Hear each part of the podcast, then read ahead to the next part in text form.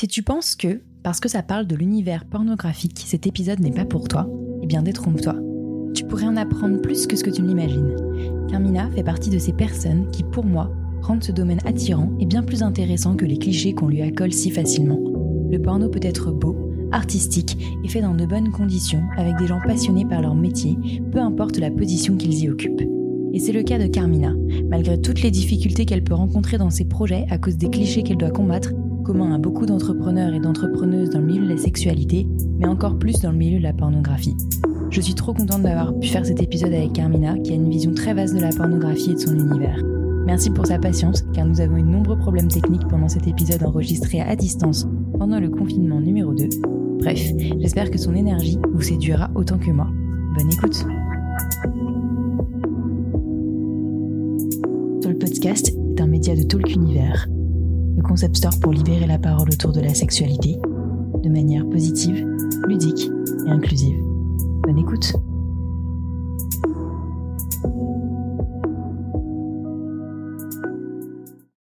Bonjour Carmina, merci beaucoup d'avoir euh, accepté euh, cette invitation.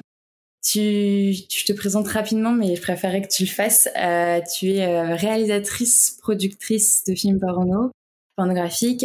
tu es aussi actrice, modèle, photographe, mais aussi CEO du, du, du Carré Rose Film également rédactrice en chef du TAC Parfait, donc euh, journaliste. Euh, euh, alors dit comme ça, c'est vrai que ça a l'air de faire beaucoup, mais en fait tout est tout est centré autour de la pornographie en fait. C'est-à-dire que je fais beaucoup de choses, mais elles ont toutes plus ou moins un seul but, qui est voilà, c'est-à-dire que j'ai donc j'ai commencé au, au, TAC Parfait donc en tant que juste simple pigiste en fait, contributrice à l'écrit.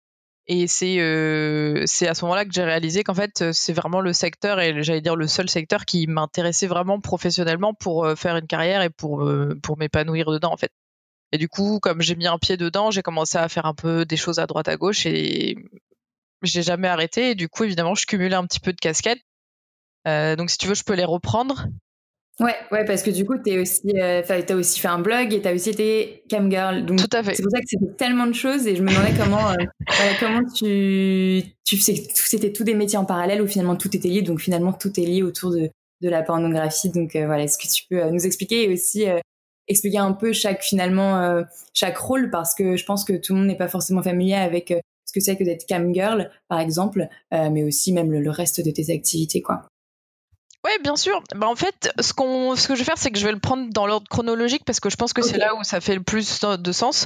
Euh, donc, comme je disais, j'ai commencé, alors c'était euh, il y a 7 ans, euh, au Tag Parfait, donc en tant que pigiste, parce que euh, moi, je, je m'intéresse toujours, depuis toujours au porno. En fait, depuis que j'ai découvert le porno, donc à l'âge de 18 ans environ, ça m'a fasciné tout de suite. Et du coup, je me suis toujours intéressée au secteur. Alors, en tant que consommatrice, mais pas seulement. C'est-à-dire que j'ai quand même un peu je cherchais un peu à, en savoir un peu plus et puis euh, et puis je m'y intéressais plus sur le côté cinéma, c'est-à-dire que je m'en servais pas juste euh, comme un sport masturbatoire, mais j'aimais bien aussi savoir euh, qui étaient les meufs qui jouaient dedans, les mecs, comment comment c'était réalisé. J'avais identifié certains réalisateurs qui me plaisaient plus ou moins, etc.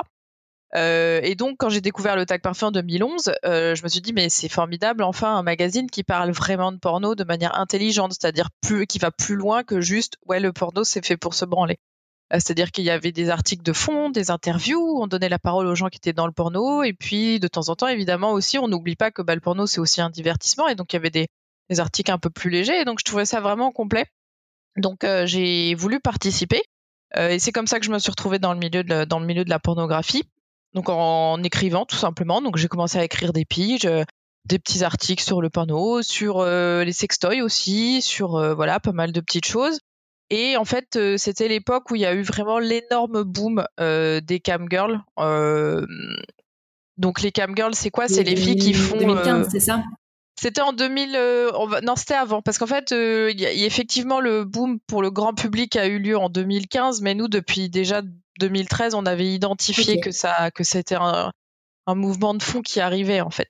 Donc les camgirls pour ceux et celles qui savent pas sont les filles qui font des shows webcam sexy, érotiques ou porno euh, sur Internet. Et du coup, euh, on avait identifié donc avec euh, le rédacteur en chef de l'époque que c'était un, truc qu'on avait, enfin, qui avait besoin d'expliquer au grand public et d'explorer. Et donc, euh, j'ai, je me suis dit, bah allez, je vais faire un article et pourquoi pas essayer moi-même une fois, je peux faire un show euh, pour voir ce que ça donne, pour voir comment ça marche, parce que euh, moi-même, je pensais à l'époque qu'en fait, les camgirls, c'était que des actrices porno, des pros et tout ça. En fait, je me suis rendu compte que c'était aussi des filles comme toi et moi qui, qui, qui pouvaient faire ça de chez elles, tranquillou. Et donc, je me suis dit, bon, ben, je vais essayer. Et je me suis dit, j'essaye, j'écris, et ensuite, je passe à l'article suivant. Et sauf qu'en fait, quand j'ai essayé, j'ai trouvé ça tellement incroyable ce qui se passait, dans tous les sens du terme, parce que c'était un milieu où il y avait tellement de choses à dire. Euh, j'ai rencontré des gens tout de suite qui étaient euh, pas du tout ce à quoi je m'attendais. Euh, moi-même, j'ai pris beaucoup plus de plaisir que ce que je pensais. Et du coup, hein, c'était un peu euh, l'engrenage euh, euh, positif parce que du coup, plus j'en faisais et plus je trouvais ça chouette et puis ça me donnait envie d'écrire. Et le problème, c'est qu'au bout d'un moment, j'ai eu trop de matos pour écrire un seul article et donc je me suis dit, bah, tu sais quoi, je vais faire un blog. Et donc j'ai fait un article effectivement pour le tag parfait où je parlais de la cam, voilà la cam, comment faire pour être modèle webcam, blabla. Mais sauf que moi à côté j'ai commencé à raconter vraiment mon histoire sur mon blog qui s'appelle Le cul entre deux chaises. Euh, et du coup, donc je continuais d'écrire, je continuais de faire de la cam. J'ai aussi commencé à être modèle photo puisqu'il me fallait euh, euh, il me fallait du support en fait pour enfin des, des, des, trucs promotionnels et tout ça. Donc en fait, je faisais des photos un peu pour mon plaisir et en même temps, ça me servait pour mes réseaux sociaux en tant que cam girl. Donc c'était vraiment tout était assez positif.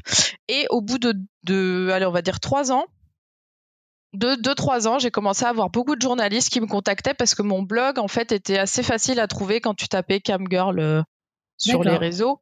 Et puis évidemment, le fait, euh, enfin le fait aussi d'écrire au tag m'avait donné une, certaine euh, reconnaissance dans le milieu. Et donc du coup, j'ai commencé à avoir des journalistes qui m'appelaient pour avoir mon une, des interviews, pour avoir mon point de vue. je me souviens que mon premier gros gros article c'était dans rue 89 et ça m'avait apporté un nombre de clics incroyables sur mon blog qui du coup était connu. Et euh, donc en 2017, j'ai été contactée par, en parallèle par deux personnes différentes. La première, c'était euh, une association euh, féministe à Sciences Po Paris mhm. qui voulait que je vienne pour parler de mon métier. C'était la première fois qu'on me demandait de faire ça. Et je trouvais ça incroyable. Je me disais, ouais, mais universitaire du coup, ouais. Oui, en plus, enfin puis même la première fois en public en fait, d'une apparition publique, parce que c'est un genre de table ronde conférence, donc j'avais enfin l'habitude de faire deux ou trois interviews au téléphone, euh, etc. Mais là, c'était quand même un peu, euh, voilà, arriver et se montrer en public, euh, ce qui était un petit peu un pas, et surtout, voilà, avec des universitaires, avec des chercheurs en pornographie, des chercheurs en théorie queer, et du coup, moi, je me sentais vraiment pas du tout légitime. Je me suis dit, mais qu'est-ce que, pourquoi je fais là? Et en fait, quand j'ai fait cette première conférence, je me suis rendu compte que c'était mortel et que ça me plaisait beaucoup de pouvoir être là pour expliquer aux gens ce qui se passe dans le métier, pour euh, discuter avec les personnes, pour euh, leur donner un peu mon avis euh, intérieur au milieu. Et je me suis rendu compte que même si les universitaires avaient une connaissance du porno qui était très très étendue, universitairement parlant, ils n'avaient pas du tout la connaissance du porno que moi je pouvais avoir en tant que bah, consommatrice depuis des années, en tant que du coup pratique parce que je connaissais le milieu de camgirl. Et puis que j'avais déjà fait des reportages, interviewé des personnes qui travaillent dans le porno et qui étaient devenues mes amies, donc j'avais vraiment un point de vue intérieur que eux ne pouvaient pas avoir ce qui m'a aidé à me sentir plus légitime. Et cette même année, il y a euh, un producteur de documentaires qui, euh, qui travaille aux médias. Euh, c'est un média qui, qui, est en Nouvelle-Aquitaine qui s'appelle Revue Far West, donc ils sont à Bordeaux. Et il m'a dit voilà, j'ai lu ton blog et je voudrais en faire un documentaire. Et j'ai dit non, c'est mort parce qu'en fait, je voudrais faire moi-même un documentaire sur mon histoire et j'ai pas envie que ce soit quelqu'un d'autre qui le fasse. Et du coup, je l'ai jeté un peu, un peu comme ça. Et en fait, il est revenu quelques semaines après en me disant, bah écoute, j'ai vraiment envie de le faire, donc si tu veux, on le fait tous les deux. Donc, on construit le truc ensemble, tu m'aides, tu, tu es là tout le temps à toutes les étapes pendant les interviews, tu as le cut final, tu as tout ça, etc. Euh, et du coup, j'ai dit oui. Et donc, on a fait un, cours documentaire en, en, 2017, donc avec Revue Far West, sur le monde de la webcam. Et vraiment, mhm. à partir de ce moment-là, je me suis dit non, mais en fait, voilà, euh, j'étais encore, enfin, je faisais que un peu de cam de temps en temps de mon côté. Et en fait, quand il y a eu ça qui est arrivé, je me suis dit non, mais c'est bon, c'est, c'est mon milieu, c'est, c'est mon métier ici, et, et, je veux plus partir, quoi. Et, euh, et donc, euh, et en fait, parallèlement à tout ça, je continuais d'écrire pour le tag et de faire des reportages. Et je suis allée me balader entre guillemets donc pour le boulot au Porn Film Festival de Berlin, un festival de sexualité à Montpellier, puis à la fête du slip à Lausanne, euh, et là, j'ai commencé à rencontrer toutes les personnes qui font le porno indépendant, le porno queer. Et en fait, c'est ma famille. Je me suis rendu compte qu'en fait, c'était ma famille. Et ça m'a vraiment fait. C'est la première fois que je rencontrais des, collègues travailleurs, travailleuses du sexe. et ça m'a fait un bien fou et je me suis tout de suite sentie à l'aise et chez moi et j'ai dit non mais voilà c'est ça c'est que c'est bon j'ai trouvé ma place en fait j'ai vraiment eu cette impression un peu mystique d'avoir trouvé ma place euh, et ça a vraiment fait du bien parce que je me à partir de ce moment-là je savais plus ou moins où j'allais. Et je savais que là où j'allais c'était de toute façon le porno et, et rien d'autre. Et euh, c'est à, peu près à, cette même époque que j'ai décidé de me mettre à faire des films porno puisque j'ai rencontré un, performeur euh, donc à la fête du slip à Lausanne et en discutant je lui ai dit mais tu sais moi j'aimerais bien faire un film porno parce que je me dis qu'en France il n'y a, pas assez de monde qui font des choses surtout à l'époque il y avait avait que Ovidie et, et Anouchka aussi qui faisait des trucs mais je me dis mince quand même on, on, devrait avoir plus de, de, choix plus de gens plus de gens qui font ça et il m'a dit bah viens on en fait un et du coup, j'ai fait allez, c'est parti. C'est avec euh, Parker Marks, c'est ça? Avec Parker Marks, tout à fait, oui. Donc j'ai eu de la chance parce que c'est vraiment un performeur qui est, euh, euh qui est vraiment super, qui est très bon performeur et qui est vraiment une personne géniale. Euh, et puis un ami, quoi. Donc j'étais 100% à l'aise pour mon premier tournage, sachant qu'en plus, mon premier film qui sortait, j'avais décidé de le réaliser moi-même de A à Z, tout en sachant que j'avais aucune expérience dans le milieu et que ça allait être horrible. Mais je me disais, comme ça, si jamais il y a le moindre truc qui va pas, c'est pas grave parce que c'est toi qui décides de le faire ou pas, euh, d'intégrer telle partie ou pas, de changer l'histoire ou pas. C'est ton film, c'est toi qui décides et donc tu es safe sur le process en entier en fait. Et donc euh, j'ai sorti mon premier film euh, au Médoc en 2017. Et comme il y a eu un super accueil de la part de mes followers, bah, j'ai continué. Je suis, j'en ai fait un deuxième, puis un troisième, et au bout d'un moment, j'ai fait bon bah, je crois que je vais créer une boîte. Et donc j'ai créé ma boîte de production mon label qui s'appelle Carré Rose Film. Euh, et là, cette année, on, bah, si j'ai le temps d'ici euh, la fin de l'année, je devrais peut-être sortir le dixième court métrage Carré Rose Film là.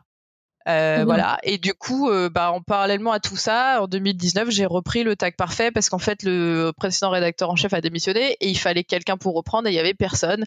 Et comme je le, comme je l'ai dit, hein, dans, dans mon histoire, c'est, ça a été vraiment un, un, moment phare dans ma vie, un moment charnière, le fait de commencer à travailler au tag et j'avais pas envie que ça s'arrête. Je voulais pouvoir moi apporter à d'autres personnes ce que j'ai euh, reçu de la part du tag parfait en fait. Le, le fait de, de d'avoir enfin de de me dire attends mais le porno c'est un vrai truc c'est pas juste un truc de comme on pouvait dire à l'époque je sais pas il y a 15 20 ans avec mes potes c'était euh, oui, euh, c'est bizarre, tu regardes du porno, t'es une fille, c'est chelou, euh, t'es obsédé, machin truc. Et, en fait, euh, mm. ouais, bien sûr, encore maintenant, il y a beaucoup de stigma autour du porno et des femmes, hein, mais mais du coup, je me suis dit, moi, ça m'a changé la vie, ça m'a changé la façon de voir des choses. J'ai rencontré des gens super, j'ai découvert des films super. Je me sens mieux dans ma vie et dans ma sexualité aussi et dans mon rapport à la pornographie grâce au tag parfait. Donc j'avais envie de pouvoir moi aussi apporter ça à d'autres personnes. Euh, et puis je trouvais que ça, ça, ça finalement, ça s'inscrivait bien dans, dans, ma méthode ou de aussi euh, raconter mon histoire, euh, écrire sur le porno et tout ça. Et du coup, c'était juste la continuité, quoi. Donc voilà, c'est comme ça que je me retrouve aujourd'hui à faire donc des films porno d'un côté et écrire, enfin gérer le tag parfait à côté. Ok, ouais, donc ça fait quand même toujours quand même beaucoup beaucoup de choses. Mais c'est maintenant c'est surtout le tag parfait et le carré rose. Bah, c'est vraiment mes deux activités principales, oui. Euh, c'est-à-dire que moi, dans, dans, ma tête, en fait, c'est vraiment la priorité à Carré Rose. Euh, sauf qu'en ce moment, en 2020, comme on est un peu bloqué sur les tournages, bon ben, c'est un peu, voilà, c'est un peu galère, plus beaucoup d'autres galères dont on va pouvoir parler. Mais euh, le tag parfait, ça demande beaucoup, beaucoup de travail. Donc, du coup, je suis souvent débordée et c'est un peu compliqué. Donc, je sais qu'à terme, ça sera pas possible de continuer à gérer les deux. Donc, il faudra que je fasse des choix. Mais pour l'instant, je, voilà, j'essaye de, de naviguer un peu entre les deux métiers, ce qui est vraiment très, beaucoup trop de travail et trop compliqué, donc je recommande pas. ouais, mais bon, c'est ce qui te passionne, donc du coup, c'est pour ça que ça marche peut-être. Peut-être. Euh, mais, juste euh, pour revenir un tout petit peu au, le, déclic, c'est enfin, c'est quoi? C'est quand tu je sais pas quelles études tu as faites avant, mais mais en gros, tu découvres le porno à 18 ans et tu, tu, tu commences à. Tu es en études de journalisme, peut-être, c'est ça? Pas du tout, j'ai fait une école de commerce. D'accord, ok. Et, et, du coup, tu, tu postules quand même pour faire des piges euh, au tag parfait qui te dit ok, et c'est là que tout commence en fait.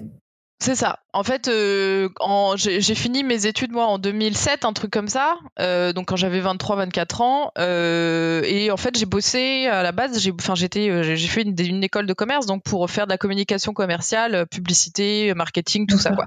Donc du coup, j'ai commencé à bosser dans ces milieux-là. J'ai bossé un peu en grande distribution. J'ai bossé dans des PME, dans des agences de com, en market, en, en, en, réseaux sociaux, tout ça. Et en fait, j'étais pas heureuse jamais, quoi. Enfin, il y a aucun des métiers que j'ai fait avant où je pouvais rentrer le soir et, et me dire c'est super parce que parce que ça l'était pas. Il y a juste la dernière boîte où j'ai travaillé, qui était une boîte qui avait, on va dire, un, rapport avec du coup le lointain, mais un rapport avec le porno. Euh, euh, et en disant que c'est dans le monde de la sexualité, là, du coup, je me disais, ben voilà, c'est cool, mais encore une fois, c'est parce que j'étais dans ce milieu où je me sentais à l'aise. Et du coup, en fait, je me suis présentée comme blogueuse euh, contributrice pigiste au tag, euh, mais c'était pour euh, un genre de hobby à l'époque, ou en tout cas je pensais que ça allait être un hobby. Au début j'avais j'avais créé ce, pseudo de Carmina pour euh, signer l'article parce que je me disais bah je vais en écrire un et, ce sera cool et puis puis après je retournerai faire autre chose. D'accord, bah oui, parce que tu n'imaginais pas forcément que c'était possible de faire euh, carrière et de rentrer comme ça dedans tout de suite en fait. Ben non. C'est une question de légitimité aussi. Oui, ça? oui aussi bien sûr ouais. Mais en fait je, ce qui est marrant c'est que moi je entre guillemets je savais que j'avais une, légitimité à écrire sur le porno parce que euh, en 2011 si on y pense bien ça fait déjà euh, ça fait quoi? Ça fait déjà 9 9 9 9 10 ans que je regarde du porno donc et, et, que je regarde vraiment je je fais pas que tu sais, euh, juste aller faire un tour sur Pornhub et voilà. Non, moi je regarde plein de trucs. Je, je connaissais je connaissais des, des actrices, euh, les, les bio, leur biographie, ce qu'elles avaient fait comme tu truc. comme une passionnée de cinéma, mais là, de cinéma pornographique, quoi. C'est ça. Et du coup, je passais vraiment pour une fille super chelou, surtout, ben, je veux dire, en fin des années 90, début 2000. Euh, enfin, c'était encore vraiment pas, on n'était pas du tout dans le même contexte. Hein, faut, faut le savoir, puisque c'est le, le pré-réseaux sociaux, donc on n'a pas comme aujourd'hui puis pré-internet aussi. Enfin, on n'a pas comme aujourd'hui des communautés, des, des, réseaux sociaux où on peut discuter entre gens euh, de, de, nos passions. Et du coup, je mhm. me sentais vraiment seule. Et c'est pour ça que quand j'ai découvert le tag, ça a aussi été un peu genre le cerveau qui fait oh putain enfin je je suis pas seule à à vraiment m'intéresser au porno et, à le prendre autrement que comme un truc pour se branler et, et salut, tu vois.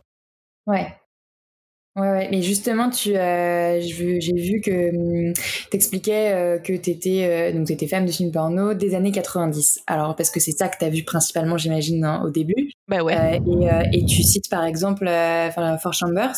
Et est-ce que tu peux expliquer, c'est pour ceux qui connaissent pas ces, ces films-là et qui vont peut-être regarder des choses plus récentes, ou qui vont regarder peut-être que les tubes, c'est quoi le style des années 90 C'est quoi ton style? Et, et pourquoi c'est important pour toi d'avoir cette patte euh, artistique en fait et pas euh, peut-être juste euh, masturbatoire comme d'autres peuvent le faire et peuvent le faire très bien. Alors, je sais pas trop comment expliquer. Moi, je j'avais pas trop compris à quel point les films des années 90 avaient eu une influence sur moi jusqu'à ce qu'en fait un de mes potes me dise ça en voyant mon premier court métrage ou le deuxième, je sais plus. Il m'a dit trop marrant, j'ai l'impression de regarder du porno vintage. Et j'étais là, je sais pas trop comment le prendre.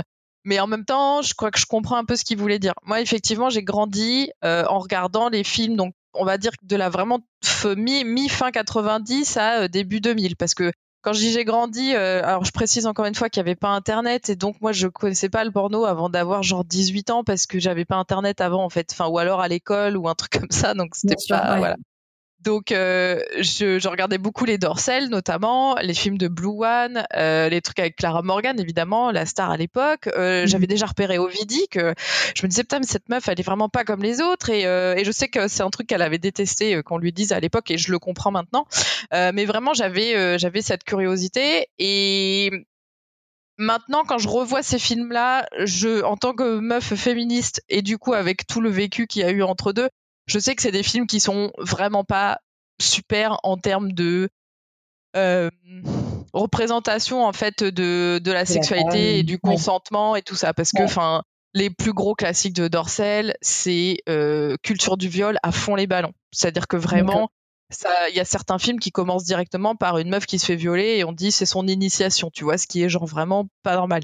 Cependant, euh, je pense qu'on peut faire la part des choses, être féministe et, avoir des fantasmes, euh, et que ce sont deux choses qui sont complètement différentes. Mhm.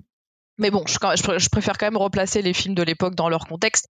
Euh, on c'est pas du tout comme maintenant où euh, où on est on est vraiment conscient de toutes ces, de tout ça quoi, de la de de la culture du viol, du consentement qui est nécessaire et tout ça. Mais encore une fois, attention, le porno, c'est du cinéma, donc faut pas l'oublier. et du coup, voilà, moi j'ai toujours beaucoup aimé ces films-là parce que c'était des longs métrages avec des, des histoires, enfin un semblant d'histoire en tout cas, et des costumes et des décors. Et ça, c'est un truc qui s'est quand même vachement perdu, je trouve. Et en même temps, c'est normal parce que ça coûte cher et que maintenant, il n'y a plus l'argent qu'il y avait avant pour, euh, pour le, le, cinéma pornographique, en fait. Et moi, c'est un peu ça que je regrette. C'est que moi, j'aime bien les scénarios où tu as des costumes, où tu as des, des, mises en scène, euh, euh, je sais que par exemple le premier dorsal que j'ai vu s'appelle La princesse et la pute. Et à un moment ça se passe dans un château. Euh, il y a des dorures et tout, des grands escaliers. Euh, enfin je trouve ça, enfin je trouve ça incroyable. je trouve que le de ce qui est vraiment dommage, ouais c'est ça. Ce qui est vraiment dommage dans le porno d'aujourd'hui, c'est qu'on a l'impression que c'est c'est enfermé dans, dans quelque part. Alors dans le sens où on, se, on se cantonne souvent à un décor qui est petit, qui est fermé, euh, ou qui est tout le temps le même, qui revient tout le temps, des, trucs un peu aseptisés, comme par exemple dans le porno américain où on a toujours l'impression que c'est soit euh, une chambre d'hôtel, même si c'est un super hôtel sympa, ou alors un genre de grande villa euh, sur la plage à Miami, mais qui sont toutes les mêmes, genre avec des murs blancs et des meubles en cuir modernes. Et en fait, on se fait chier en fait, un peu, je mhm. trouve. Ouais. Donc, donc voilà, moi je regrette un peu cette époque où il y avait, voilà, c'était un peu plus grandiloquent, si j'ai envie de dire. Mhm. Ok. Un petit peu, ouais. Donc moi j'aime bien ça, j'aime bien rigoler, j'aime bien les scénarios, les costumes, les trucs comme ça. ok. Et c'est vrai que ouais, pour le, peu que j'ai pu voir euh, de, de Four Chambers, il y a des, outre ça, c'est même des univers euh, parallèles parfois, enfin complètement euh, mystiques et tout. Et c'est pas forcément moi l'image que je me faisais. Pour le coup, je connais beaucoup moins du porno des années 90. Donc pour moi, c'est deux choses différentes. Mais après, puisque je me trompe complet, bah, en fait, euh, le truc c'est que depuis euh, donc les quelques années que j'ai travaillé au tag, j'ai eu la chance en fait de euh, élargir ma culture porno. C'est-à-dire qu'avant, je regardais un peu ce qui me tombait sous la main. Encore une fois, parce que bah, je savais pas trop où chercher et que si tu comme je connaissais Dorsel, bah, je regardais Dorsel. Après, comme il y a eu bah, tous les films avec Clara Morgan, bah, je regardais ça. Et donc en fait, je savais pas trop où chercher. Et disons que ce que le tag aussi m'a apporté, c'est une vision vachement plus globale du porno et euh, et de tous les pornos en fait. Et c'est là que j'ai découvert justement des, personnes comme Vex Ashley et donc Fort Chambers qui est le, le collectif qu'elle a créé. Et Fort Chambers, ce qu'ils font, c'est à des années-lumière de ce que Dorsal fait, bien entendu, mais c'est incroyable. C'est c'est tellement euh, ils ont enfin en fait ils ont porté le porno à un niveau artistique euh, qui est ouf et que personne d'autre ne fait et en tout cas personne d'autre ne fait aussi bien que, que ce que fait Vex. C'est c'est beau, c'est excitant, c'est ouais, c'est vraiment euh, euh, artistique et, et, tout tout est choisi au millimètre près, la musique, les lumières, le tout. Euh, c'est et je, enfin, s'il y a un truc que je recommande aux gens de regarder toujours pour se rendre compte que le porno c'est pas seulement ce qu'on trouve sur Pornhub, c'est Fort Chambers parce que justement eux ils sont complètement l'opposé et ce qu'ils font c'est génial et et il faudrait que plus de gens les connaissent en fait. Les difficultés que tu as pu rencontrer quand on est dans ce milieu-là, est-ce que tu les rencontres de la même manière que ce soit sur sur euh, du coup sur le côté production euh, avec euh, le carré rose ou sur le côté rédaction enfin, avec le avec le tag parfait avec le financement par exemple. Est-ce que j'ai entendu donc c'était une conférence que tu avais à l'université de Toulouse que tu parlais beaucoup des difficultés financières de, de la sexualité en général de toute façon. C'était il y a déjà trois ans que tu en parlais. Est-ce que tu les as encore ce même problème même avec bah, la notoriété du tag parfait? Euh, ta, notoriété à toi et, et, tes contacts. Parce que moi, dans les personnes que j'interroge, je, je, les entends toujours. C'est il y a quasiment un épisode sur deux ou une, une personne sur deux que je rencontre euh, a toujours ce même problème de, de, au moins de financement si ce n'est autre. Euh, voilà, est-ce qu'il y a des évolutions selon toi ou pas? Non, ça évolue pas et, ça, et si ça évolue, ça évolue dans le mauvais sens. C'est-à-dire que c'est de pire en pire, clairement. Euh, ça, c'est un truc où vraiment, je, à chaque fois, j'insiste lourdement et du coup, j'ai vraiment l'impression d'être euh, la fille qui fait que de se plaindre tout le temps. Mais euh, en fait, il faut que les gens se rendent compte que entreprendre dans la sexualité en général et dans le porno en particulier, c'est impossible actuellement en France, voire dans le monde surtout en France, parce que le cadre législatif et financier est vraiment horrible euh, et, a été de toute façon créé pour dissuader les gens de produire du porno en France. Ça, il faut le rappeler et c'est c'est pas un mensonge que de dire ça en fait. C'est que vraiment, euh, par exemple, je donne toujours cet exemple tout simple, c'est que déjà créer une boîte, c'est vraiment pas facile. Trouver des investissements, c'est vraiment pas facile. Et après, on a toutes les taxes qui, à la fin de la première année, et qu'on se retrouve à payer toutes les taxes qu'il faut payer. Il faut savoir que dans le porno, il y en a une en plus qui est réservée aux personnes qui produisent de la pornographie. C'est-à-dire qu'on doit donner 33% de notre chiffre d'affaires aux impôts directement. Juste parce que c'est du porno. Donc, si par exemple j'ai fait une année où j'ai fait, euh, je, vais dire un chiffre au pif parce que on n'est pas du tout dans ces chiffres-là, mais admettons que j'ai fait un million d'euros, ce qui n'arrive pas, hein, bien sûr. Ça veut dire qu'il y a déjà 333 000 balles qui partent direct aux impôts juste parce que j'ai coché que je faisais du porno sur la case.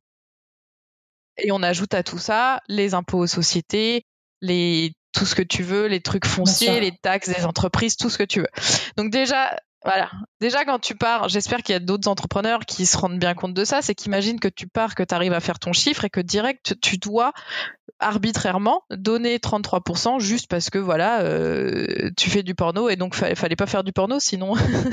voilà. Déjà, il y a ce problème. Il y a l'autre problème, c'est que en tant que, personne qui touche à des thèmes de la sexualité, de la pornographie, etc., on ne peut utiliser aucun des outils high-tech et web que les autres entrepreneurs ou les autres personnes utilisent.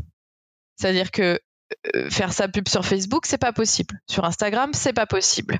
Euh, Vimeo, c'est pas possible. PayPal, c'est pas possible. Stripe, c'est pas possible. Euh, YouTube, c'est pas possible. Donc voilà. Qu'est-ce que, imagine, tu veux faire ta pub, tu as un produit, tu veux le vendre. Imagine ah que tu peux aller sur aucun de ces réseaux sociaux. Aucun. Donc, tu fais comment concrètement dans un monde qui est hyper social et qui est hyper connecté et où les gens en fait vont sur Instagram euh, pour trouver des nouveautés, pour trouver des trucs, pour trouver des produits? Tu fais comment pour faire te connaître si tu n'as pas le droit d'utiliser ces outils-là? C'est-à-dire que toutes les personnes qui travaillent dans le porno ou dans le sexe se font bannir très régulièrement de tous ces de tous ces outils. Moi par exemple, je me suis fait euh, virer de la banque parce que c'est pas que les réseaux sociaux, c'est aussi les outils financiers et bancaires. Je me suis fait virer de la banque parce que euh, un jour, il y a un client qui a écrit le tag parfait sur la facture au lieu du nom de l'association euh, avec laquelle je gère le tag parfait. Et la banque m'a appelé en me disant, euh, bah en fait, c'est quoi le tag parfait? Je dis, bah c'est le site dont on s'occupe avec l'association. Et ils m'ont dit, ok. Une heure après, j'ai reçu un mail pour dire qu'ils fermaient mon compte. Sans, sans préavis, sans transition, sans rien. Voilà j'avais euh, j'avais 15 ou 30 jours pour euh, trouver une nouvelle banque. Sauf que évidemment, bien sûr, quand j'ai appelé euh, pour trouver une nouvelle banque, je me suis dit je vais leur dire tout de suite qu'on est le tag parfait, ça évitera que je doive rechanger de banque dans trois semaines. Eh bien, quand j'ai commencé à appeler les banques en disant voilà, on est le tag parfait, on cherche une banque, tout le monde m'a dit non. Tout le monde. Et j'ai reçu des centaines de DM en disant Ah, mais t'as pas essayé celle-ci, t'as pas essayé celle-là. Si, j'ai tout essayé, j'ai appelé tout le monde et personne n'a voulu de nous. Donc il a fallu que je saisisse la Banque de France pour qu'ils nous ouvrent un compte, puisque c'est obligatoire d'avoir le droit au compte est, obligatoire pour toutes les entreprises et pour toutes les personnes. Et donc il a fallu que j'aille jusqu'à saisir la Banque de France pour qu'ils obligent une banque à m'ouvrir un compte, qui est du coup juste par exemple un compte euh, limité. Et je n'ai pas le droit de faire mes propres virements quand j'ai besoin de faire un virement, je dois me déplacer à la banque et demander à la guichetière de m'effectuer un virement qui est facturé 4,50 euros.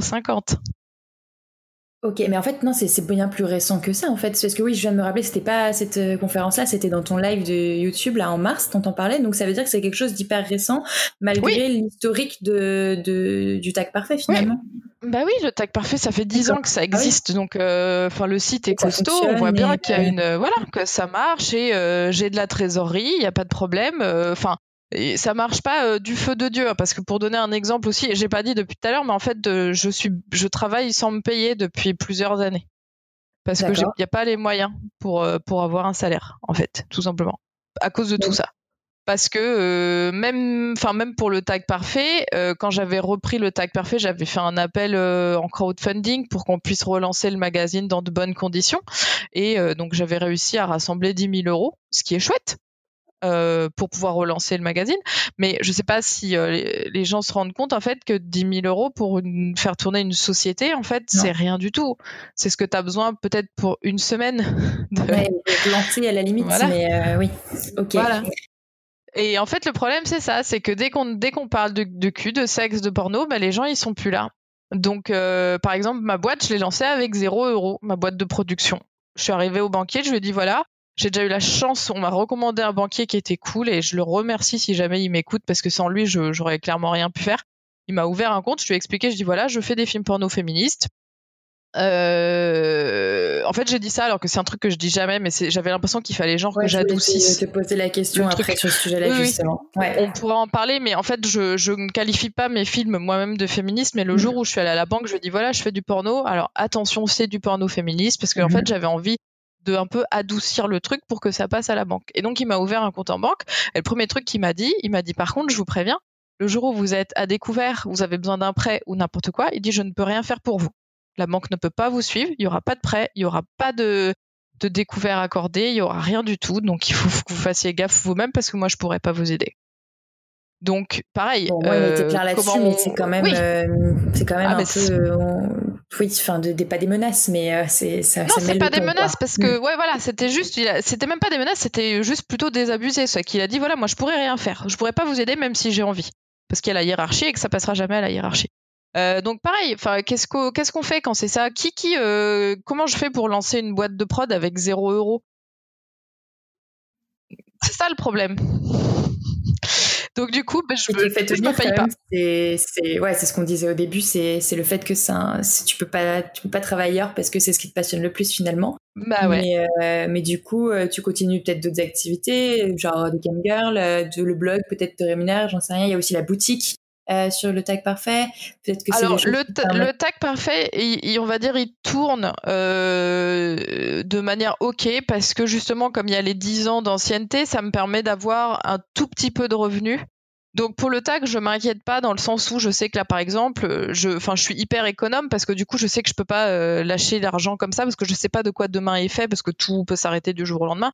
Mais disons qu'avec le tag, j'essaye toujours d'avoir un an d'avance de trésorerie parce que tout peut s'arrêter du jour au lendemain. Sauf que ce qu'il faut savoir, c'est qu'en général, au tag parfait, pareil, je dis des chiffres au pif qui sont pas représentatifs, mais disons qu'au tag, parfait, quand je rentre 10 euros, j'en sors 100, par exemple. Donc, euh, c'est évidemment pas viable sur le long terme. Et c'est pour ça que je me paye pas, parce qu'il n'y a pas de quoi me payer. Et moi, je préfère payer d'abord les pigistes, les journalistes et les gens qui bossent pour moi que me payer moi-même. Parce que c'était mon choix de reprendre le tag parfait. C'est pas à eux de payer le fait que bah, je fais tourner un truc sans argent, quoi. Donc, euh, donc voilà. Et puis, euh, et puis pour la société, ben pareil, c'est-à-dire que comme euh, comme il n'y a pas de, enfin comme pour l'instant je démarre et que bah, je suis seulement en train de lancer l'activité et qu'en fait je suis, enfin les gens me connaissent pas trop et connaissent pas forcément mes films et puis que c'est pas facile de faire payer les clients pour du porno, et ben pareil, je, quand je rentre, euh, pareil, quand je rentre 10 euros, ben, en fait, j'en ai besoin de 100 et donc, du coup, les trois quarts du temps, ça sort de ma poche. Donc euh, malheureusement, le problème c'est que moi j'ai plus le temps de faire d'autres activités à côté, donc j'ai plus le temps de. Je fais très très très euh, sporadiquement des petits contrats. par exemple, j'essaye de me faire payer pour mes interventions publiques maintenant, mais sauf que ben les gens ils pensent que toi tu viens gratuit et que ça te fait de la pub et donc c'est cool. Donc du coup c'est pas facile. Et euh, j'ai mon OnlyFans qui me rapporte un tout petit peu. Euh, disons que ça me euh, ça me permet de voilà d'être plus ou moins à l'abri de la banqueroute. Mais je pourrais pas continuer comme ça pendant longtemps parce que j'avais mis de l'argent de côté quand j'avais un, un, taf à plein temps et qui était qui était relativement bien payé. Mais sauf que, enfin, étant donné que j'ai zéro qui rentre, au bout d'un moment, ça, ça va pas marcher, quoi. Donc je pense que d'ici un an, un an et demi, je pense que ça, enfin si j'arrive pas à, dégager plus d'argent d'ici un an, un an et demi, il faudra que j'arrête malheureusement et que je reprenne un travail normal ou que je trouve une activité qui rapporte. Ok, d'accord. Mais euh, ah ouais, donc c'est quand, même euh, ouais, c'est cette année où il va falloir euh, c'est une année charnière quoi. Mais en plus compliqué avec le Covid qui aide pas ou plus. Voilà. Je sais pas. Est-ce que d'un côté ça a ralenti ton activité bah, j'ai production, mais est-ce que d'un autre côté, les gens vont pas plus sur le carré rose pour, euh, bah, pour, pour voir ce que tu fais, pour euh Disons que ça a été, disons que j'ai, en fait, j'ai, j'ai fait un peu plus de ventes que l'année dernière, donc c'est chouette. Ça veut dire qu'effectivement, les gens commencent à me découvrir et puis, euh, et puis sont contents et reviennent. Donc ça, ça va. Je, mon chiffre augmente doucement. mais j'ai rien produit cette année, effectivement, à cause du Covid, parce qu'on avait des tournages qui étaient prévus au printemps, on avait des tournages qui étaient prévenus cet été, que j'avais dit, c'est pas grave, on repousse en septembre, et en fait, ça n'a pas été possible non plus. Et là, je pense que même janvier, ça va être compliqué. Donc le problème, c'est qu'au bout d'un moment, si je produis rien, l'argent va pas rentrer en fait. Donc je je là, là en ce moment c'est vraiment galère parce que justement ça devait être 2020 un peu l'année où je me dis allez on lance le truc bien et après ça va marcher et sauf que là du coup je Là vraiment c'est là je sais pas je sais pas trop comment on fait. Sachant qu'en plus euh, comme le milieu un peu de voilà de la high tech porno est toujours un peu compliqué, le, en fait l'outil que j'utilisais comme euh, comment on dit comme pour en fait j'avais un, un, outil avec le qui faisait le lien entre mes films et le client final, c'est-à-dire que les clients euh, payaient le film et le téléchargeaient grâce à un, un site annexe euh, qui me reversait ensuite l'argent. Et donc en fait en octobre je crois que c'était le 15 octobre, ils nous ont dit au fait, on ferme le 30. Ok, est-ce que c'est pour ça Enfin, je, je couperai si, si besoin, mais parce que j'ai, bah, du coup, je, suis allée évidemment et je voulais regarder au moins un film ou deux. Bah, on interviewait, ça me paraissait logique et j'ai pas pu, du coup, j'ai pas trouvé. Et non, parce qu'ils ont fermé le, en fait, ils ont fermé le processeur de paiement en, en nous donnant 15 jours de, de, délai pour trouver autre chose. Sauf que le problème, c'est que, bah, en fait, il n'y a pas autre chose. Euh, parce que le site que j'avais, c'était celui qui avait la plus petite commission, c'est-à-dire qui prenait que 15% de commission, ce qui est déjà énorme, mais c'est le minimum dans le monde de l'adulte. Et le problème, c'est que tous les autres sites euh, où je pourrais vendre mes vidéos, en fait, ils prennent 40 à 60% de commission. Donc ça voudrait dire qu'il faudrait que je double le prix des films pour que moi je touche la même chose au final. Et en fait, je trouve que ça n'a plus de sens de commencer à vendre un court métrage 40 euros, c'est complètement débile. Euh, donc je, là, je suis bloquée. Et le problème, c'est que j'avais, j'étais en train de faire la mise à jour de mon site internet pour que les gens puissent s'abonner directement sur mon site et avoir les films en streaming. Sauf que ça, ça sera jamais prêt avant, je pense au mieux, le printemps 2021. Euh, donc du coup, en ce moment là, je suis vraiment complètement bloquée, ouais. Donc j'ai perdu deux mois de chiffre d'affaires euh, parce que le parce que voilà, on est on est sur des trucs euh, dans l'adulte où euh, bah, du jour au lendemain les sites ferment, euh, les sites nous les sites virent aussi les gens qui font du porno. Ça a été le cas de Patreon parce que Patreon ça a beaucoup marché surtout grâce aux personnes qui font de l'érotique, du porno et tout ça. Et en fait un jour ils ont dit bah en fait si vous faites de l'adulte vous dégagez parce que en gros, ils étaient assez solides et ils avaient plus besoin de ça, et donc ils voulaient rendre leur image plus propre. Bien sûr. Et c'est la même chose qui s'est passé, euh, qui s'est passé. Avec euh, OnlyFans aussi, ça peut être le risque, non? Ouais, du jour au lendemain, c'est on, on sait c'est une des peurs qu'on a avec OnlyFans, c'est que effectivement ils ont tendance à avoir une communication qui est un peu trop euh, vanille, comme on dit. Euh, donc par opposition à porno et on se dit que du jour au lendemain quand ils seront assez gros pour pouvoir se passer des travailleurs du sexe ils vont les virer c'est une des peurs que, que tout le monde a actuellement ouais Ok. Mais, euh, mais c'est en fait le problème, c'est que quand on est entrepreneur dans, dans ce milieu, c'est que c'est comme ça du jour au lendemain. Là, par exemple, je me suis fait suspendre le compte du Bon Fab sur Twitter. Je sais pas pourquoi. Et donc, ça me prive de 30 000 abonnés. Je sais pas pourquoi. Et tous les jours, il y a un nouveau truc, en fait. tous les jours. Alors que Twitter euh, aussi était quand même, euh, jusqu'à présent, assez ouvert sur tout ce qui était sexualité et pornographie. Oui, oui, oui, euh, mais, mais ils surveillent, je sais pas. Euh, ils doivent pas apprécier le fait que j'ai plusieurs comptes et que je me, je sais pas. Je, je suis en train d'essayer de voir avec eux pourquoi.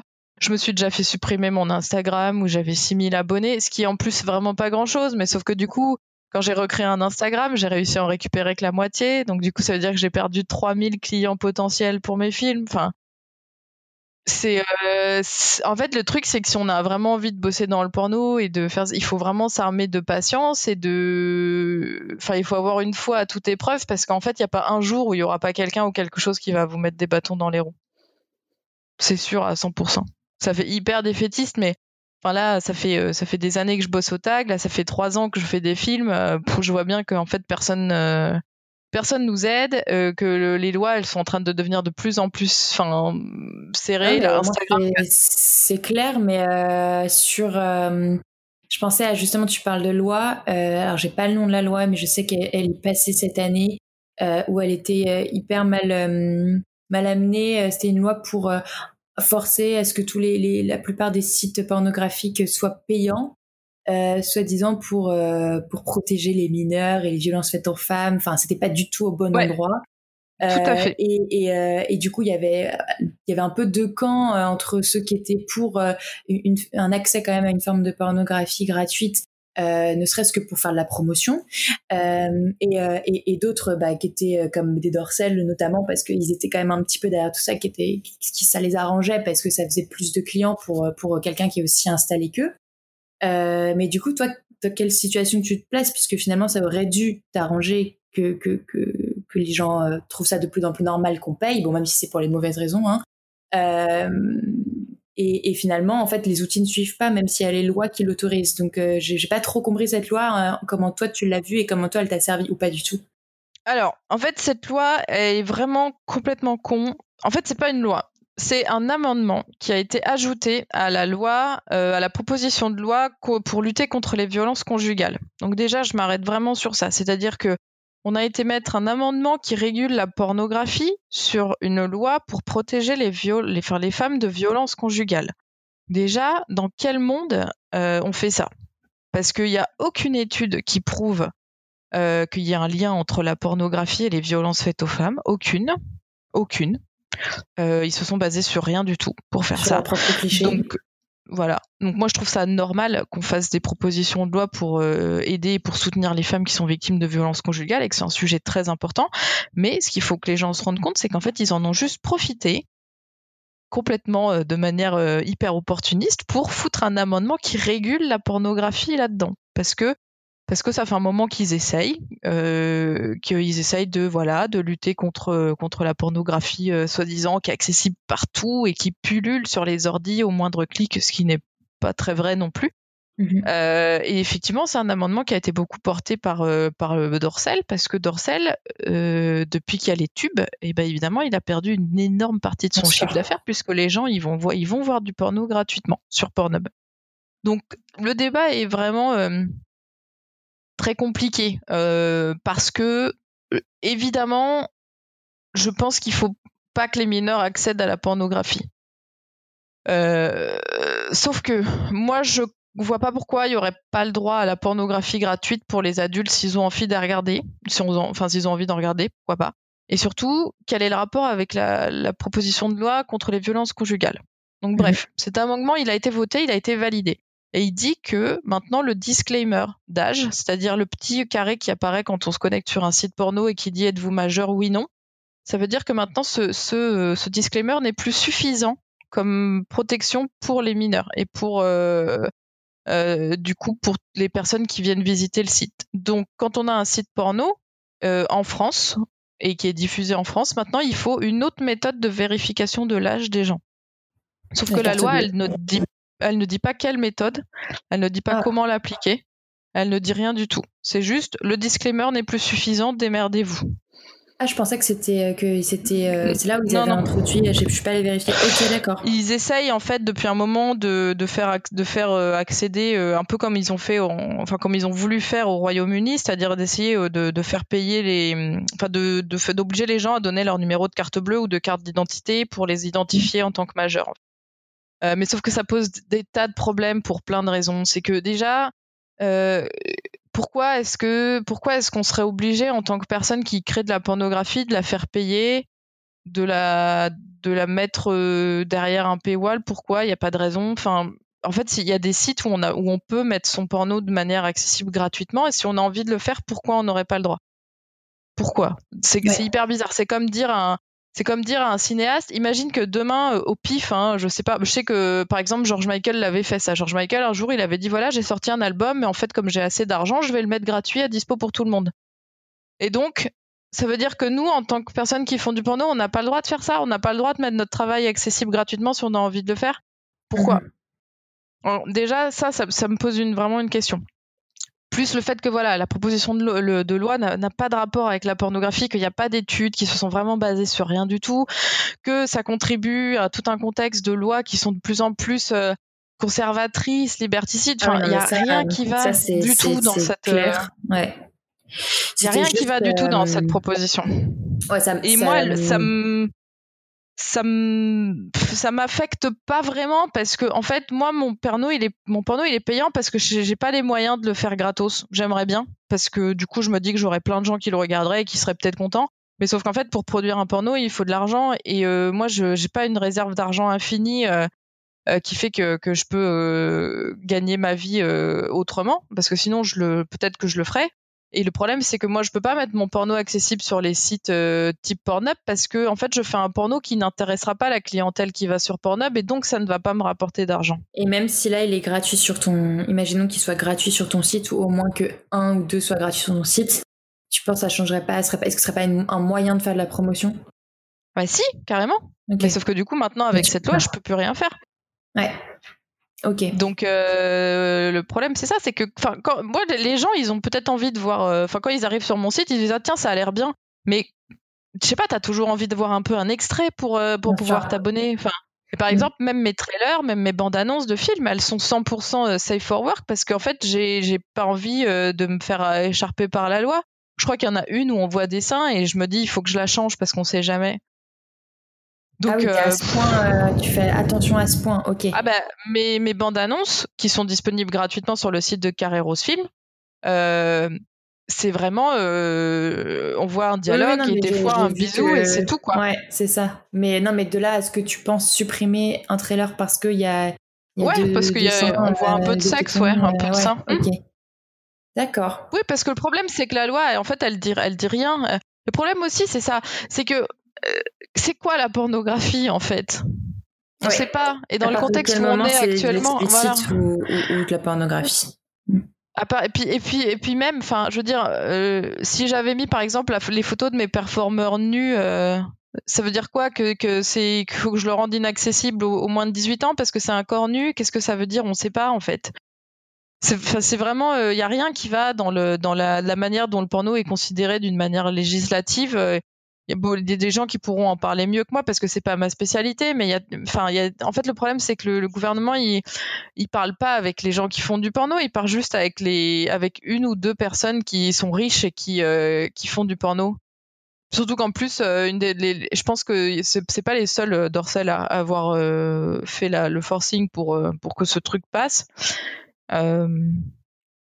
Mais ouais on n'écoute pas les on n'écoute pas les indépendants en fait dernier sujet, euh, euh, pourquoi tu, tu, tu, tu, ne dis pas, euh, enfin même si j'avais déjà un élément de réponse, mais porno féministe ou, ou, porno éthique.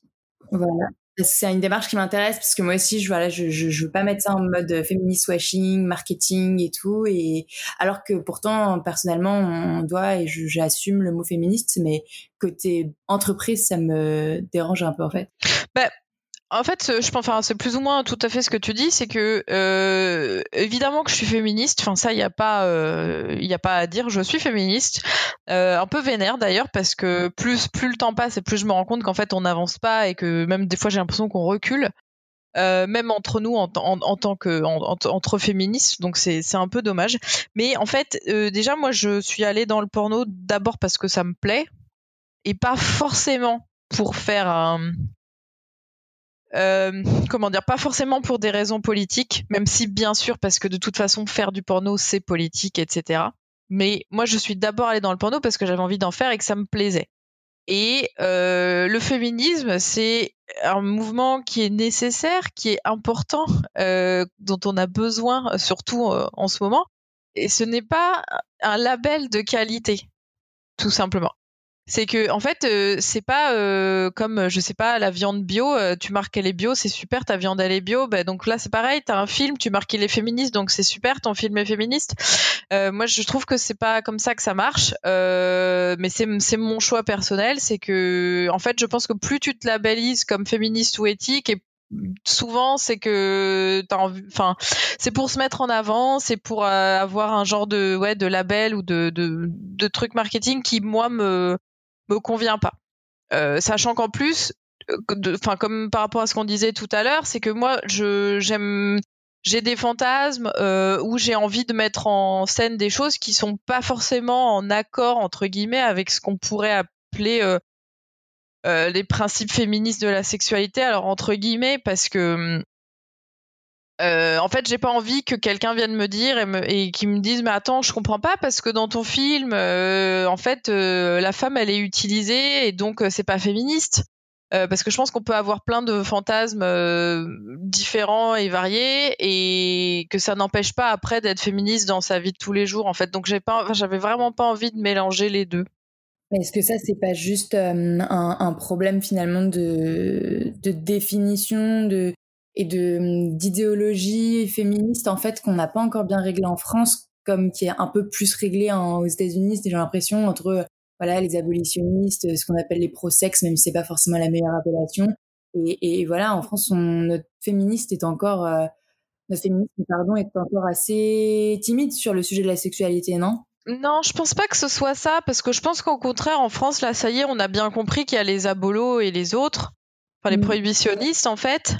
Euh, mais en fait non, c'est vraiment au-delà de ça, c'est que vraiment je pense pas que dire euh, mes films sont féministes ce soit le bon le bon chemin. C'est c'est pas c'est pas un label de vente quoi. C'est vraiment ça, c'est que moi j'ai pas envie de dire oui mes films sont féministes donc euh, donc mmh. c'est tendance, c'est c'est l'avenir, c'est le futur. il faut vous venir chez moi parce que moi ce que je fais c'est féministe. C'est bizarre, ça ça place c'est pas c'est pas l'utilisation de la, de la, théorie féministe. Je crois pas qu'elle a été faite pour euh, pour valider des produits quoi. Euh, c'est pour moi c'est vraiment au même euh, au même niveau que bah le le, le, greenwashing et le pinkwashing et tout ce que tu veux. C'est vraiment euh, j'ai pas envie que non. Enfin je suis féministe dans ma vie mais mes films ils sont ils sont comme ils sont en fait. Mes films ils sont comme je suis et ils sont comme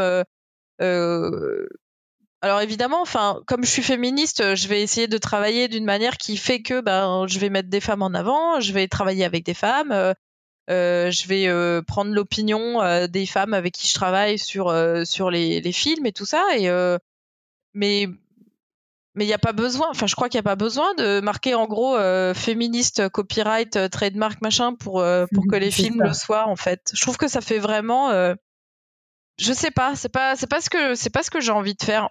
En plus, il y a beaucoup de, il y a beaucoup de personnes, notamment à l'étranger, qui, qui, se servent de ça, du terme porno féministe, pour euh, pour vendre en fait, comme comme une vitrine marketing, tout simplement. Et, euh, de là, tu, tu vois déjà euh, pas mal du coup de de films et de productions qui utilisent ça, mais à des et qui c'est complètement faux et c'est clairement du féminisme machine. Bah, il y en avait une, mais j'ai remarqué qu'il n'y a pas longtemps, je crois qu'elle a, elle a enlevé le mot féministe de partout sur son site. Donc. Euh... Ok. Voilà. Euh... Oui, enfin, de toute façon, il n'y a pas énormément de gens dans le porno féministe. il y en avait sur porno, moi, je le vois dans des, tu vois, je sais pas, n'importe quoi, maintenant, même des, des fringues. Euh, ah oui, non, mais ça, les fringues, c'est encore un autre délire. Enfin, genre les fringues, euh, je suis féministe et qu'on les fait fabriquer en Chine euh, dans des dans des trucs où les gens sont payés ou pas, euh, esclaves ou pas. Non, bah non, quoi. Enfin.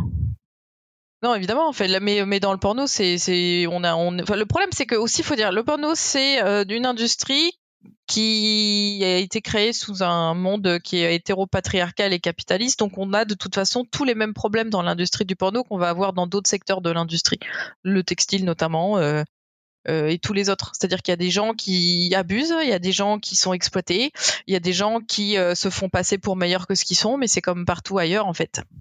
On n'est pas à l'abri parce qu'on est dans le porno. Ouais, ok. Ouais, et en plus, finalement, comme c'est un milieu pas, qui, qui est pas euh, reconnu ou qui est très vite euh, qui est très vite euh, dévoyé tu, tu tu peux souffrir finalement de, ce que font les autres sur toi ce que tu fais actuellement. Par exemple enfin tu vois en termes d'image ne serait-ce que ce qu'il y a en ce moment avec et Michel est-ce que ça peut avoir des mauvaises répercussions sur toi ce que tu fais ou pas? Bah c'est évident parce que du coup les gens quand ils voient ça surtout que enfin on n'est pas enfin on est qu'au début. Hein. Non, mais c'est pas ça, c'est qu'on est qu'au début de, des révélations et de tout ce qui va se dire et de ce qui, tout ça. Euh, et le problème, c'est qu'en fait, les gens, ils pensent que tout le porno, c'est ça. Ils pensent que tout le porno, ça veut dire que qu'on exploite des femmes ou qu'on profite d'elles ou etc. Quoi. Moi, il y a une fois où en conférence, il y a, euh, j'étais en conférence à, la fac euh, de, Toulouse, il y a une des étudiantes qui m'a dit qu'en fait, moi, ce que je faisais, c'était encore pire que ces gens-là, parce que du coup, j'exploitais non seulement des femmes, mais en plus des femmes queer, et que donc j'étais encore pire que tous les Jackie et Michel et consorts et machin. Ah d'accord, ah, j'avais pas vu, enfin oui, ça n'a pas dû être euh, vu, vu, montré dans la vidéo, du coup, je l'avais pas, ok. Euh, c'était si c'était enfin je sais plus en quelle année c'était ou quoi mais voilà il y avait il y a une fille qui m'a dit ça euh, et, et en fait je enfin je comprenais pas qu'on enfin qu'on puisse dire ça parce que du coup je me dis ok donc qu'est-ce qu'on fait? On arrête? On arrête de faire complètement du porno avec des personnes queer et du coup on fait quoi? On laisse la place au porno mainstream qui est complètement hétéro-centré, fait par des hommes pour des hommes, où euh, où il y a aucune euh, enfin aucune mise en avant du désir féminin ou alors très peu d'initiatives. Je fais on, fait ça. Je fais donc j'arrête d'embaucher des personnes queer pour pas exploiter les personnes queer et du coup à ce moment-là on fait quoi? Je représente plus jamais de personnes queer? Je représente de faire une, une hiérarchie euh, des, des, des, gens des sexes et du coup ce serait plus grave ou moins grave selon les sexes enfin selon les orientations? Enfin je je comprends pas trop bah ouais. Du coup, euh, évidemment que ça, évidemment que ça, ça, enfin ça rebondit sur nous parce que les gens, ce qu'ils voient dans la presse euh, sur le porno, c'est ça, c'est, euh, c'est bah, comme l'article de Mediapart qui est paru aujourd'hui ou voilà, enfin c'est ça que les gens y voient du porno, c'est toujours le mauvais côté, c'est toujours les gens qui ont, qui ont profité des gens, qui ont violé des femmes, qui ont exploité des femmes, qui ont donc oui, bien sûr que ça rebondit sur moi, mais euh, moi j'essaye de faire mes trucs, euh, de, j'essaye de le faire bien, j'essaye de faire des choses différentes, j'essaye de, payer les personnes euh, autant que je peux, même si malheureusement avec ce qu'on a comme budget, c'est jamais assez. J'aimerais bien payer les gens deux fois ou trois fois plus que ce que je les paye, mais je peux pas me permettre. Donc, enfin c'est, c'est ouais, c'est vraiment compliqué, ouais. Si je devais te poser une dernière question pour finir un peu peut-être sur euh, essayer de finir sur une note positive malgré les, circonstances. Euh, parfois, ce que je pose comme question, c'est euh, c'est voilà, si tu as des idées de, de, de boîtes, d'associations, d'initiatives que tu aimerais voir émerger, ou plutôt comment comment t'imagines la sexualité ou du coup la pornographie dans le futur? Alors tu donnes l'échelle que tu veux, hein, même si en ce moment c'est difficile d'imaginer le futur. Qu'est-ce que tu aimerais voir émerger pour le euh, Moi déjà, d'une part, j'aimerais que, mais bon, ça, je sais que c'est impossible, hein, mais j'aimerais qu'en fait les réseaux sociaux, ils arrêtent de nous virer tous absolument. Je pense que en 2020 et avec l'argent qu'il y a dans les entreprises qui font les réseaux sociaux, je pense qu'il y a des moyens de mettre en place des techniques pour qu'on ait des pages qui soient réservées aux adultes. Je pense que c'est possible. Mm. Euh, et j'aimerais bien qu'on puisse faire ça, c'est-à-dire qu'on puisse euh, exister sur les réseaux sociaux. Alors pourquoi pas en ayant une barrière euh, sur certaines publications pour, pour empêcher les mineurs d'y accéder, bien sûr, pas de problème. Mais en fait, j'aimerais qu'on qu'on puisse exister au même titre que tous les autres artistes tous les autres créateurs, créatrices et performeurs, performeuses acteur actrice sur internet en fait. J'aimerais mm. euh, pouvoir euh, mettre mes films sur la plateforme que j'ai envie de choisir et pas euh, être réduite à utiliser la seule qui veut bien de nous. Ça c'est un truc que j'aimerais vraiment voir dans l'avenir. Et encore une fois pareil ça n'arrivera jamais mais j'aimerais que le gouvernement en fait il, considère mieux la pornographie et qu'il se rende compte que depuis les lois qui ont été passées en 75 ça a beaucoup évolué et que en fait on aurait tous à gagner à ce qu'il y ait un meilleur dialogue entre les instances gouvernementales et les personnes qui créent de la pornographie aujourd'hui euh, et qu'en fait ils favorisent la création de porno qui soit peut-être plus éthique oui ou peut-être euh, éducatif ou peut-être euh, fait par des personnes qui sont féministes ou, ou par des minorités qui puissent montrer plus d'inclusivité et qui puissent du coup proposer un contenu qui pour le coup serait loin de tous les contenus qui sont si prompts à critiquer c'est-à-dire tous les trucs qui sont soi-disant dégradants pour la femme, etc. Alors d'accord, si vous trouvez que c'est dégradant pour la femme, eh ben peut-être euh, essayer de, donner de l'argent à des gens qui ont envie de créer des trucs qui sont différents, je sais pas. Parce qu'on paye, on paye des subventions au, Centre national du cinéma et on n'a pas le droit de, recevoir de l'aide de leur part parce qu'on fait du porno. C'est quand même, c'est quand même incroyable. Tout ça, j'aimerais bien que ça se débloque parce qu'en Allemagne, c'est possible. En Allemagne, il y a eu, euh, il y a des, il y a eu des fonds débloqués pour la création de porno éducatif et de porno queer et tout ça. Et je me dis pourquoi est-ce qu'on pourrait pas faire ça chez nous? Moi, j'aimerais bien avoir. Euh... Que la plupart des, mineurs font aussi leur éducation sexuelle sur la pornographie. Euh, même si c'est pas ce qu'il faut. Hein. Enfin, il faudrait aussi qu'on ait une éducation sexuelle. Pas euh. et mais par contre, ils savent interdire, mais pas proposer de. Voilà. Mm. Parce que moi, je vois que, enfin, il y a pas longtemps, j'ai rencontré des documentaristes euh, qui ont eu des, des, subventions justement par le CNC. Ils m'ont dit qu'ils avaient eu 70, 70 000 euros par le CNC. Mais enfin, je sais pas si les gens se rendent compte avec combien d'argent je fais mes courts métrages, mais si j'avais 70 000 euros, mais enfin, je pourrais pleurer de joie, quoi. Ce 70 000 euros, pour moi, ça me permettrait potentiellement de faire vivre ma boîte pendant deux ans, alors que eux, c'était pour faire un court métrage de 28 minutes. Ah oui, d'accord. Ok. Enfin, Ouais. c'est c'est ouf, quoi. Mhm. Donc je demanderais même pas 70 000 euros. hein. Je pense que juste 10 000, je serais trop trop contente. Mais euh, mais voilà, il faut se rendre compte de ça. C'est qu'il y a il y a toujours de l'argent pour sou- pour supporter des projets, mais jamais quand c'est pour le porno en fait.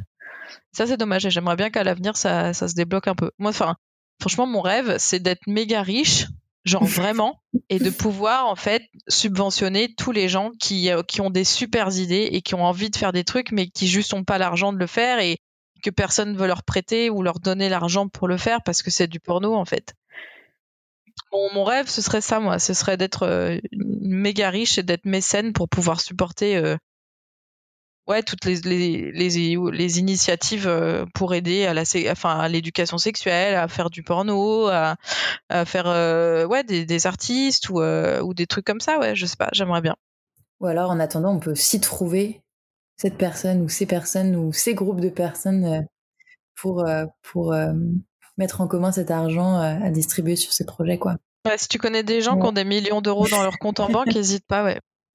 Ouais, ouais, non, mais il faut aller travailler auprès des fonds, etc. C'est quelque chose qui m'intéresse aussi, ouais. Ouais, ok. Et ben écoute, c'est plein de pistes de projets et de, ouais, et de, et de combats, en fait. Ouais. Mais, euh, mais c'est important.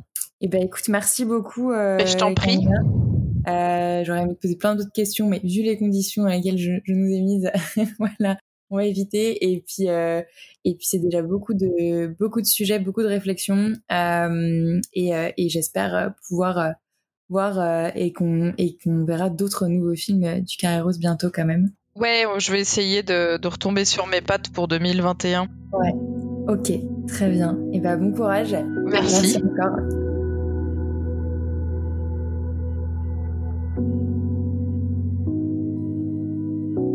Merci d'avoir écouté jusqu'au bout. Toutes les références et personnes mentionnées sont en description de l'épisode, évidemment. Si vous avez aimé cet épisode, encore une fois, ça serait super si vous pouviez le partager autour de vous et surtout vous abonner et mettre des petites étoiles sur Apple Podcast. N'oubliez pas également de suivre le compte Instagram talk-univers. Merci encore et à très vite.